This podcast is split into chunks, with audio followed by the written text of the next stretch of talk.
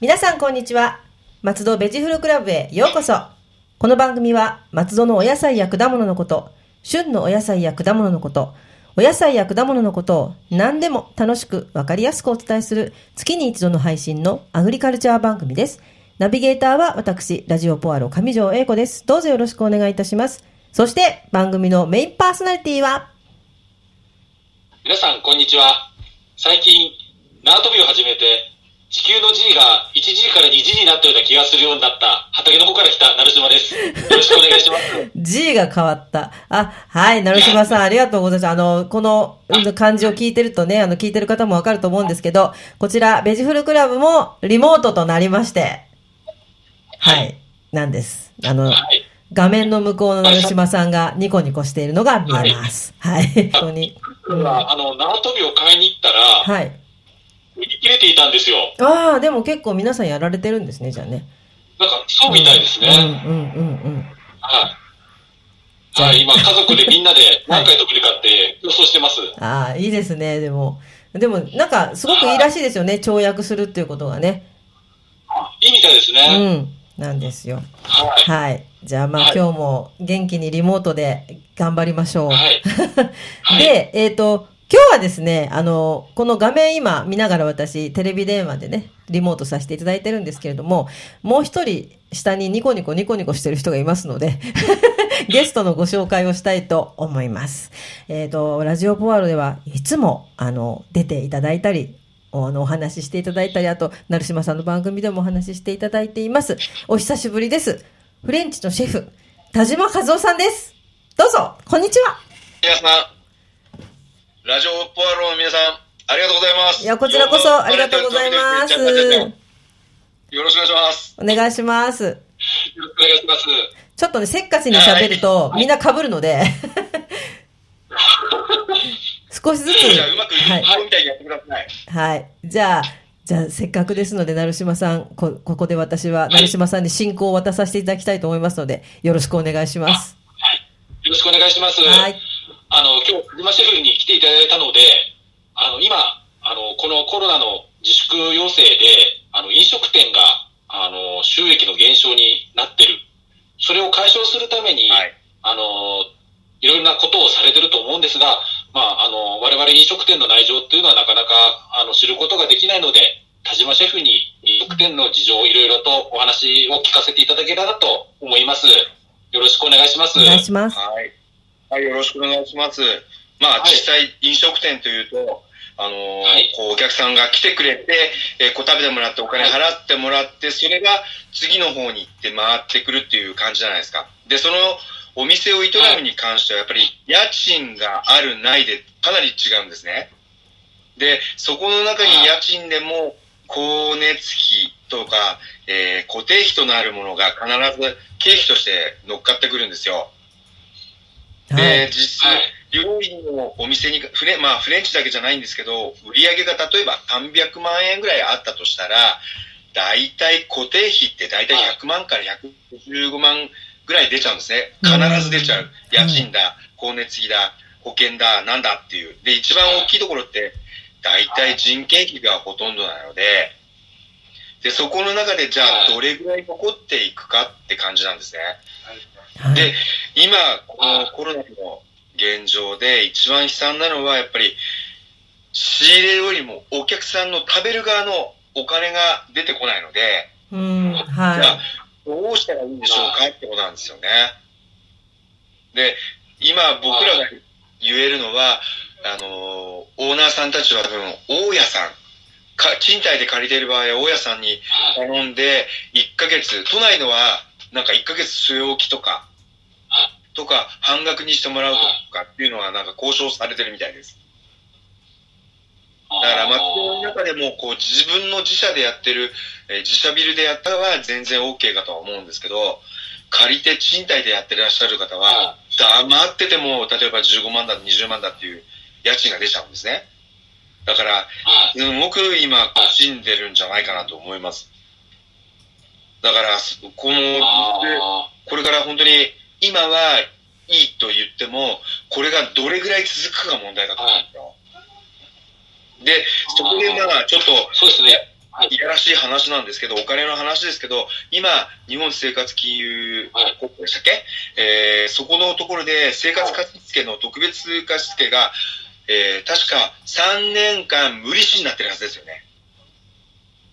で、はい。6年間の借り入れで、多分、数百万とか数千万とか、まあ、それの事業によって違うとは思うんですけど、無利子になってるはずなので、そこで借りて、やっぱり元のお金がない限りは、営業ができないっていうのが現状です。うん。あだから、たまたま今日、うちの後輩がぎ郡上八幡でお店をもう20年ぐらいやってるんですけど、聞いたら、今の無利子のうちにはい、お金を借りて、借りてきた借金をはいそれで全部返済したいって言ってました。ああ、なるほど。ただ、あ。ああ、なるほど。で、それで、返せる当てがあればいいですよ。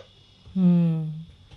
最初からこう低迷してるお店だとしたらち結構大変なんじゃないかなと思いますよ。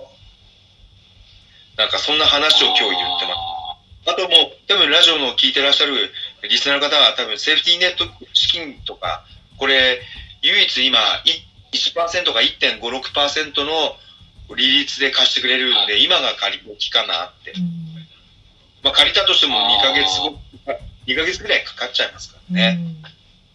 はい。あとは、僕ら会社の方でやると、雇用調整助成金っていうのがあるんですよ。はい。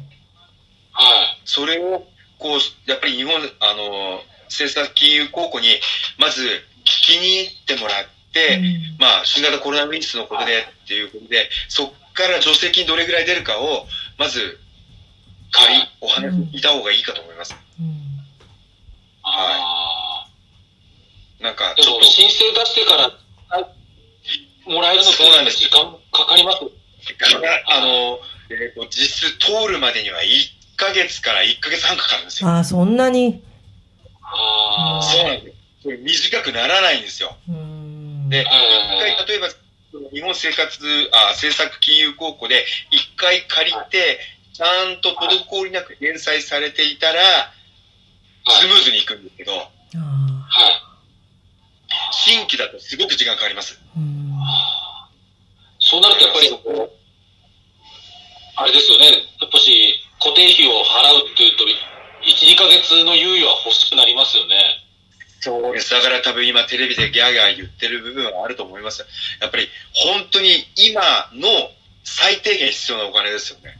はだから、こう、まあ、いや、なんかこれカットしてほしいぐらいの話なんですけど、君らの技量で持ちこたえられないお金持ってない人間は潰れろって言ってるような、僕が政府、政府からそういうふうに聞こえてます。あうあ。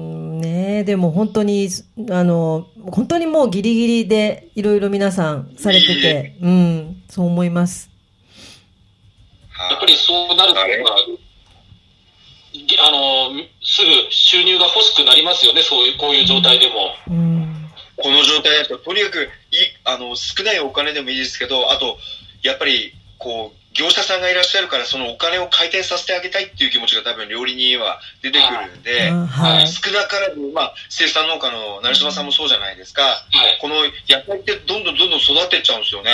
で、あの、私もありがたいことにうん、取引量は減ってるんですけど、やっぱり買い続けていただいてるんですね。はい。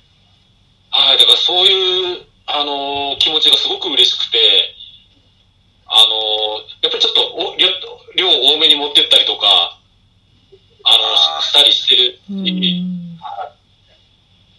でだって、前回の、はい。はい。あ、で、前小回のあの松菜とか、その、ほうれん草もそうですけど、作ってて、はい。ある程度の超えちゃったら使えないじゃないですか。うんそうなんですよ。あの、ゴミになっちゃうんですよ。ねえ、それがすごい、僕すごい切ないですよね。あはい。うん。あの、実は、あの、コロナの自粛要請始まってから、あの、市場から、本当に可能なら野菜持ってきてほしくないって言われてるんですよ。えーちょっとおかしくないですか？あの、やっぱり業務筋が仕入れないんで、市場溢れちゃってるんですって、野菜で。あじゃあ、やっぱり伴侶がないと、全然そこに置き去りになってるって感じですか？使うところない。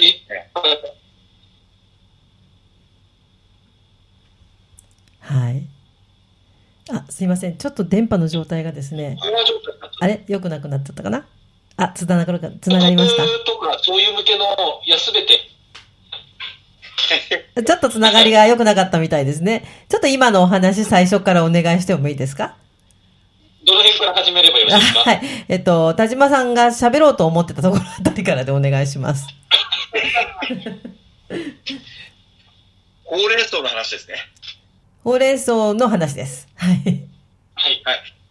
じゃあ、いきますよ。えー、まず、成島さん生産者として、ほうれん草とか小松菜作るという現状あるじゃないですか。で、今はこんだけコロナの影響で生産、まあ生産したとしても、こう、使う伴侶がないと、どんどんどんどん規格外に伸びていっちゃいますよね。はい。で、それって廃棄じゃないですか。廃棄です。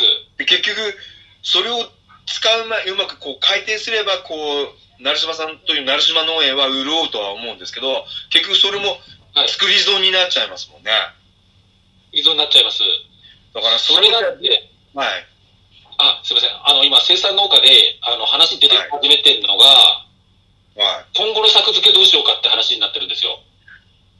あら。はい。あの、いつまでこの騒ぎが、騒ぎつが、自粛が、あのーあなんと続くのか、終わりが見えれば、取り直せて作付けとかってできるんですけど、あはい。あのーちょっと減らそうかっていう話まで出てきてるんですね。え実質、成島さん、今、もう夏の作付け終わってますよね。もう始まってやってます。やってる最中ですよね。ってことはもう、それも計算しながら秋ですか？いや、だから今か考えてるのは秋の話ですよね。秋の話です。ってことは、人参だとか、はい。あ、株とか、はい。ビーツだとか、はい。そういうものは、だからこれから種を買うんですけど、ねえ、ええどうしようかってみんな悩んでるんですよね、量を。もう夏野菜は自粛要請前にもう始めちゃってるんで、もそうですよう、ね。やざるを得ないんですけど、ははい。やっぱり、秋冬の秋冬野菜はどうしようかとだけど、ちょっと、やっぱり売れない限り、ロスになっちゃいますもんね。そうなんですよ。はい。いやー、どうしようもないですよね。だけど、そうなんですよ。まあ、たまたまうちのゴルフ場の、はい。えー農家さん、専属農家さんは、はい生協が一部あるんですって。ああ、生協が唯一で、あと、うちのゴルフ場だとか、4つか5つゴルフ場を持ってる農家さんなんですけど、全別なんですよ。はい。はい。で、ほうれん草と小松菜、たまたま今話出たんですけど、はい。40センチ伸びてました。あどうしたらいいですかって電話かかってきて、じゃあうち、あ、はい。ピューレとか作るから全部持ってこいって言ったらな、どれぐらい持ってきたと思います？え、1分ぐらい持ってきたんですか？軽トラ2台分。すごい。すごい。言ったら、それを6時間かけて茹でました。でっかいので。どれぐらいの量だったと思います？ええそう、い、えーっと、軽トラ1台がだいたい ?2 台分。2台分ですよね。だから700キロぐらいが、はいえ、700キロ、7キロぐらいになったんですか？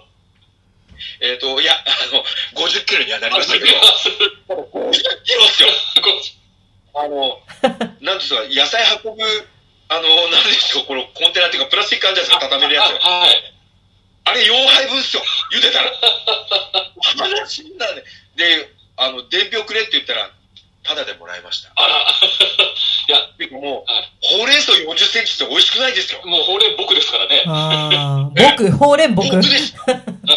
で、ほうれん僕とはい小松菜僕ですよ、上戸さん。笑っちゃいましたよ。笑っちゃうけど、小松菜はまずか。それ茹でたら、田島さん緑色になりませんでした？体中。あのー、匂いが臭かったです。っていうか、掃除が大変だったんですよ、ほうれん草。ああね。泥付きのまんまで、ただはいいけど。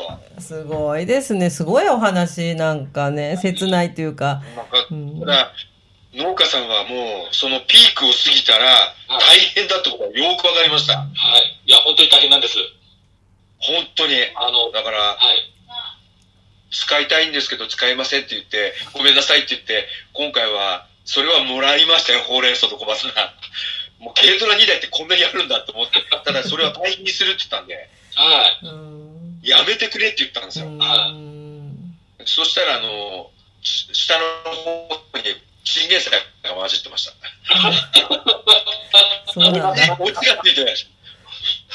チンゲン超えると硬くて食えないんですよ。えうん、あ、そうなんですね。初めて分かりました。うん。はい。すいません、ちょっと路路線が離れちゃってすいません。すごいえます、なんかね飲。食店はうんお金が早急に欲しいということで、今結構法そうされてますけど、あの、テイクアウはい。トを行ってると思うんですが、テイクアウトですね。はい。はいお話をしていただければと思います。はい。テイクアウトについてお願いいたします。すねはい。まず、テイクアウトに関しては、僕、まあ、法的な手段で、お店で、あの、飲食店の、えーお店でレストランをやってるとしたら、調理師免許があって、営業許可書さえあれば、作っていいのはただ、正しいと思います。で、それも、店先で売るという現状は大事だと思います。全然 OK だと思います。ただ、今ここまでいろんなところで、えーこのテイクアウトを僕懸念しているところは、はい。これから、コロナウイルスじゃないんですけど、はい。食中毒の時期に入ると思うんですね。あでーはい。じゃあそれを選手の皆様がどこまで認して、こう、作り込んでいくのかなっていうところがまず僕疑問点の第一歩だと思います。はい。はい。で、そのテイクアウトに関しても、例えばですよ、メニューの構成だとか、そういうのは多分オーナーさんが、てまあ、シェフの方が、こう、レパートリー考えて、こうやると思うんですね。で、一番今、よ世の中でこうテイクアウトを喜ぶのは見せ方とか容器が一般じゃない、こう、かっこいい器ってあるんですね。それだとみんな売れるみたいです。あ、そうですか。ただ、はい。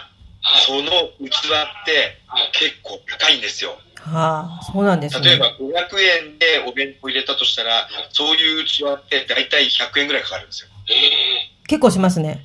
それだけ覚えておいてください。はいで言い方、失礼な言い方ですけど、500円で仕上げるとなると、1個の容器の金額って大体10円から20円で仕上げないと、それも金額の中に入らなくちゃいけないんですね。あだからそういうところも踏まえて、こう、容器って見せ方ってすごく大事なんで、あ皆さん工夫されてやってるんだろうなって思います。あ。ただ、今言われた通り、衛生面に関してのことが一番問題かなって今思います。はい。はい。で、実質、こう、これから時期になって、まあ、例を取るんですけど、まあ、これから一番弁当で怖いっていうのは、大体、ボツリヌス菌、腸炎ビブリオ菌、サルモネラ菌、カンピロバクター、ブドウ球菌、まあ、黄色ブドウ球菌っていうんですね。で、セレウス菌、まあ、これが6つが、これから、わーって出てくるんですね。はい。菌とかにいるんですね。あ、ごめんなさい。ちょっとまた切れてしまいました。えっと、金の名前までは聞こえました。その後からまたお願いします。はいすいません。はい。いきますよ。はい。えーまず、腸炎ビブリオ菌という菌なんですけども、これってお魚にいるんで、よくお魚屋さんよく見てると、いつも水ジャーっと流してませんか？そうですね。はい。はい。これは真水に弱いんですよ。はだからお魚屋さん水ばっかり流してるんですね。で、実、えー、加熱すると60度で10分やると、腸炎ビブリオ菌って死んじゃうんです、加熱。で、あとは真水に弱いのですぐ死滅します。はいっていうところがまあ簡単に、え今これから考えられるのはそれですね。ただ弁当にお生のお魚は入らないですよね。ですね。うん一番危険だっていうのは、ブドウ球菌って言います。はいブドウ球菌。手、爪の間、はい。目鼻の周り、目の周り、耳の中。そこが一番触った時点ですぐつきます。はみんな誰しも持ってます。あ。はただ抵抗力があるんで、ある程度増えても大丈夫だってことです。たあ。だ、はい。湿度と温度と栄養がバランスよく来ちゃうと、一気に増えちゃうって感じですね。ああ、なるほど。はい。で、あとはもう一つ、ちょっと僕ばっかり喋って申し訳ないんですけど、はい。皆さんに考え考えてもらいたいのはサルモネラ菌って言います。はい。で、大体卵とかにくっついてくるんですよ。はい。で、卵、ゆで卵と生卵の感染の仕方が違ってて、まあ弁当に生卵は入らないとは思うんですけど、実生卵だと、卵白には培養できないんですよ、サルモネラ菌は。あ、そうなんですね。卵はい、ずる、あの、ドゥルドゥルはいが培養できない現状なんですって。ただ、へえ。卵黄についた場合は、とてつもない危険な状態です。そうなんですか。で、はもう一つ言えるのは、あはい。卵白もゆで卵にしちゃうと同じように培養されちゃう。培まあ、増殖っていう言い方しましょうか。はい。増殖するってことです。で。簡単に言いますと、まあ、ゆで卵は全部卵黄も卵白も一緒で、はい。だいたい今1匹ついてるとしますよね、ゆで卵に。はい。それが10分後だいたい2匹になるんですね。早いですよね。うん。で、だいたい1時間後に64匹ぐらいになります。うわあすご。で、問題はここからです。はい。えー、大体2時間後に学校では4100匹前後っていうふうに言ってます。はい。で、この次はもうです。3時間になると26万匹。すごい増えますね。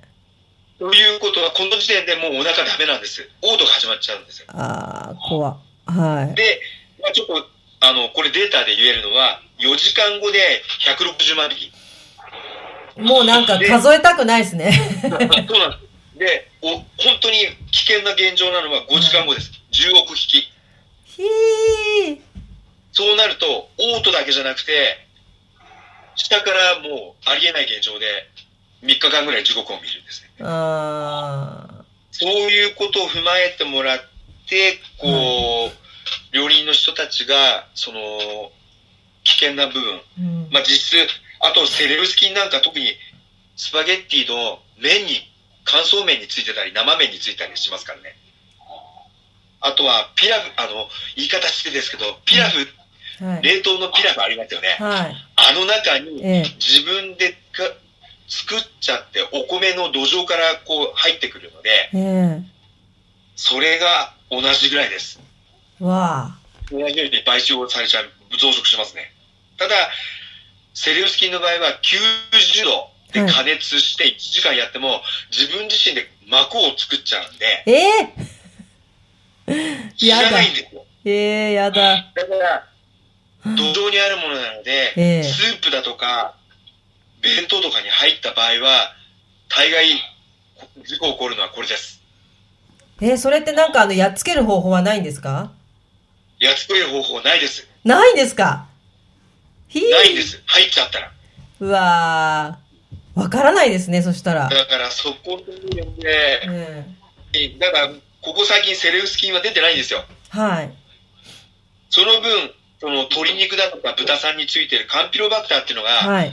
結構今頻繁にあ名前聞いてると思うんですけど、は保健所に必ず名前出てるんです。これは大体65度以上、まあ豚さんを焼いた時が鳥、鳥かな ?65 度超えてるんで、大体その時点で死んじゃうんで、はい今世の中で出てるのはカンピロバクターの方が多いかもしれないです。ただ、ボーツリウスとかセレウス菌はうん。自分自身で知らないんで、ああ。気をつけないといけないですね。なんかあの、素人考えだとやっぱり、ちょっと温めたりとか、すれば大丈夫じゃないかって気がしちゃいますよね。だからお弁当とかも買ってきて、全然あの、そのまま放置して、食べる前に温めりゃいいかみたいな感覚で、ね。はい。いっちゃうんですよ、ただそれが一番喜ばれちゃうんですよ、彼らにとって。彼ら。はい。で、実質僕、あの、固有名詞を出すと怒られちゃうんですけど、ある企業ではい。勉強させてもらって、はい。えーその集団給食の話を、まあ、その、なんですか、えー菌、雑菌関係をどうやったら示させるかっていう実験までやらせてもらった会社があって、はい。で、そこには必ず、皆さん知ってます？ブラストチラって聞いたことあります？いやー、すいません、知らないです。急速冷凍庫なんですよ。はい。はで、実質いいやらしい話言うと、100 200リッターの沸騰したお湯を、い。はい。そこに入れると、うん40分で凍れるんです。イエーイ、すごい。で牛1頭がだいたい1時間10分。いいえで、こう、だから人間が、人間は何分ぐらいですかね ?30 分ぐらいで。まあそうでしょうね。あの、なるそでしょうね。れぐらい勢い分かりました。はいちなみに、都内のホテルは全部持ってます。ここに。昔はよく、ここう、スープとか出汁を作ったら、流水の水で冷ましてたんですよ。うん。うん。今はそれに入れて一瞬で凍らす、あ、凍らすか、うん冷やすっていうやり方。だからお弁当、給食のところってみんなそれ持ってやってるんですよ。はい。出来たての揚げ物をそこに入れて一瞬でああ。なるほど。うん。あそれだから事故が起きないっていう、うんまあ特にその施設ですようん。うね。ん。なんか、こういうこと言うと食べ物、食い物じゃなくなっちゃうんですよね。うん。ただ、その本当に介護施設だとか病院はそういうのは必ずやってるから、やっぱり美味しくねえのかなってちょっと思っちゃうんですけどね。なるほど。でも安全をやっぱり取らないといけないですもんね、そういう場合もね。そうなんですよ。はい。本当にまず、人、こう何人食べるかじゃなくて、その食べる人の安全を守るのが多分第一優先だと僕は思うんで。本当にそう思います。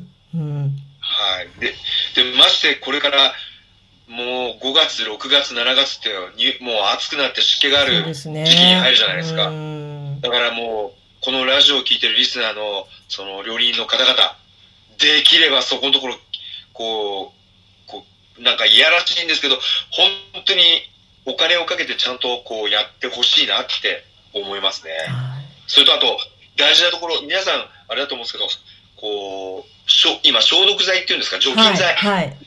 今問題になってますよね、ないとか。はい一番ダメなのは、エタノールのやつって何やっても効かないですからね。あ、はい。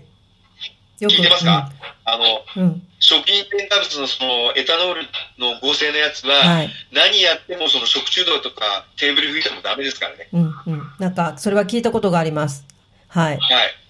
そのエタノールのアルコールはダメなので、その違うやつの食品添加物のこう、まあ、固有名詞の名前出していいですか、はいアルタンだとかっていう名前ですよね。え、もう一度お願いします。そういう、アルタンだとかラジカル、ラジカルっていうやつがあるんですね。ラジカルこれって、はい。はい。食品添加物で、そういう雑菌関係、空間除菌もできる。まあもちろんトイレの匂いだとかも全部できるんですけど、うーん。そういうやつでこう、や、こう空間き、きれいにしてもらって、なんかやってもらえたらいいなって。はい。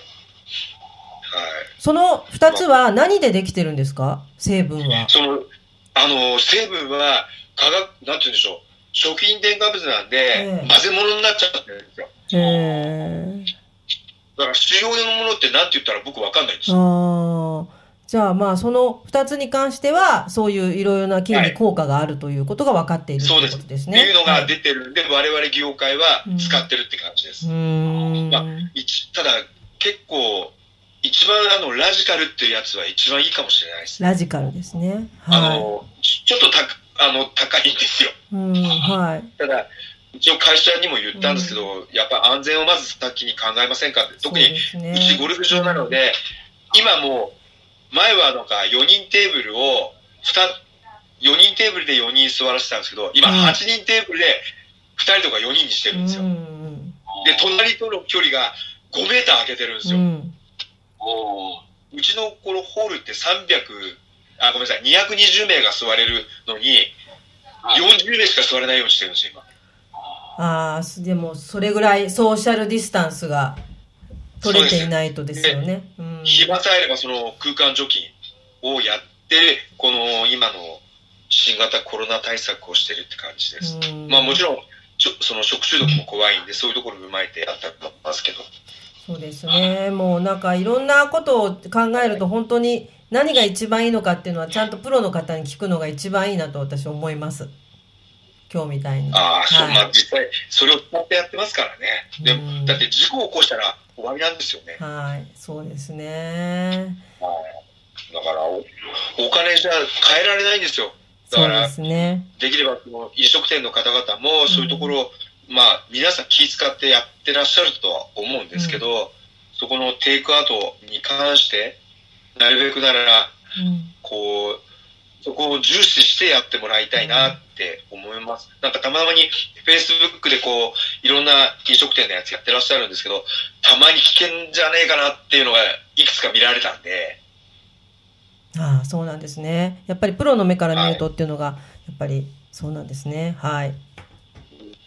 すぐこう作ってすぐ食べれば大丈夫だと思うんですけど、今、はい上条さん言ったみたいに一旦持ち帰ってうんチンして食べるっていうことは、うん一回増殖したやつをさらに上あ温度で温めてあげると危険が伴っちゃうっていうのが本本音です、うん僕からしたら。はい。やはりでも、だからうん、どうぞ。どうぞ。はい。うん。それでやっぱりそこのところでこう皆さんには言いたいのはその消費期限、うんこれを必ず明記、必ず弁当には必ずついてると思うので、その消費期限をちゃんと、そして保存方法、特にケーキ屋さん、ケーキ屋さんなんかよく保冷剤つけますよね。何時間ですか？って言ってそうです。ね。はい。そこのところを踏まえて、で、作る人も、もしかしたら今作って食べないかもしれないってことを考えたメニューはい内容にしてほしいなって思いますね。そうですね。なんかやっぱり、うん、あの、すぐ食べた方がいいですね。持ち帰ってすぐ食べるっていうのが一番。本当に買ったらすぐ食べてほすぐしいです。食べましょう、皆さん。はい。はい。もうそれに尽きると思います。はい。はい。もう悲しいですけど、これが現状。うんそれとあと、これ、なんていうんでしょう、衛生面に関して思ってほしいのは、必ず売り子さんの手と、作ってる人の手見てください。爪が綺麗か綺麗じゃないかで、だって、皆さん思ってください。お寿司屋さん行って汚い手の人いないでしょ。いないですね。いないです。うん。はい。そこが一番僕、大事なところだと僕は思います。はい。ねだから多分まあね皆さんね、うん、いろいろと、あの、工夫してやられてるとは思いますけれども、まあこれからの季節っていうのもありますしね。そうですね。はい。と思います。で、成島さん、はい。なんか、黙ってたから。はい、どうぞ。あの、どのタイミングに入ろうかな。ごめんなさいね。僕が大丈夫。限界しちゃってる。大丈夫です。で、そんなことです。あの、タイムラグうまく合わせようかなと思ったらなかなか 入れなくて。そうなんですよ。私もさっきから、どこで口を突っ込もうかなと思ってると、だんだんだんだんね、うん、できなくなっちゃうという。すいませんね、このリモートは。やっぱりちょっとね、いろいろ大変なところありますけれども。はい。ええでも本当今日は貴重なお話を本当に聞けて、はい。ね、これからやっぱり、あの、多分、飲食店の方もすごく衛生面では気にして作られてるのはもう当たり前だと思うんですが、はそうですねや。っぱり、あの、食べる方もなるべく早く食べるように心がけていただきたいなと思いました。はい。はい。ね。えーもう、田島さんにはね、いつもいつもね、あの、たくさんお話ししていただいて、またあの、別の話題の時にもね、来ていただきたいなと。行く行く 来る来るって。お願いいたします行く行く。本当にあの、ポアロの、ラジオポアロの方にもぜひ来てください。遊びに。行く行く、ええ よかった。元気そうで。そうね元。気。ね元気でよかったです、本当に。ねだからもう本当にね、寂しいです。負けるな。うん負けるなですね、本当に。はい。本当に今日は、ええありがとうございました。ためになるお話。はい。またね、あの、ことの喋りにくい状況のところ、本当にありがとうございました。また、ぜひお越しください。今日のゲストは、はいフレンチシェフの田島和夫さんでした。ありがとうございました。ありがとうございました。松戸ベジフルクラブでは皆様のお便りをお待ちしております。松戸のお野菜のこと、お野菜のいろいろな疑問、美味しいフルーツの見分け方など、聞いてみたいこと、何でもお便りメールでお寄せください。農家で野菜ソムリエの成島さんが何でもお答えします。はい、えー次の放送の時は二重跳びができるように頑張りたいと思います。縄跳び会。はい。楽しみにしてます。はい。お便りは、えーメールアドレス、野菜アットマーク、fm 松戸 .com までお寄せください。えー、成島さん。じゃあ、はい来月のテーマはいかがいたしましょうか？はい、来月のテーマは、えー夏野菜を作付けしたよっていうことで、はいあの、作付けの、あの、工夫とか苦労なんかお話できたらなと思います。はい。では、来月も楽しみにしております。松戸ベジフルクラブでした。また次回もお楽しみに。ラジオポアロ。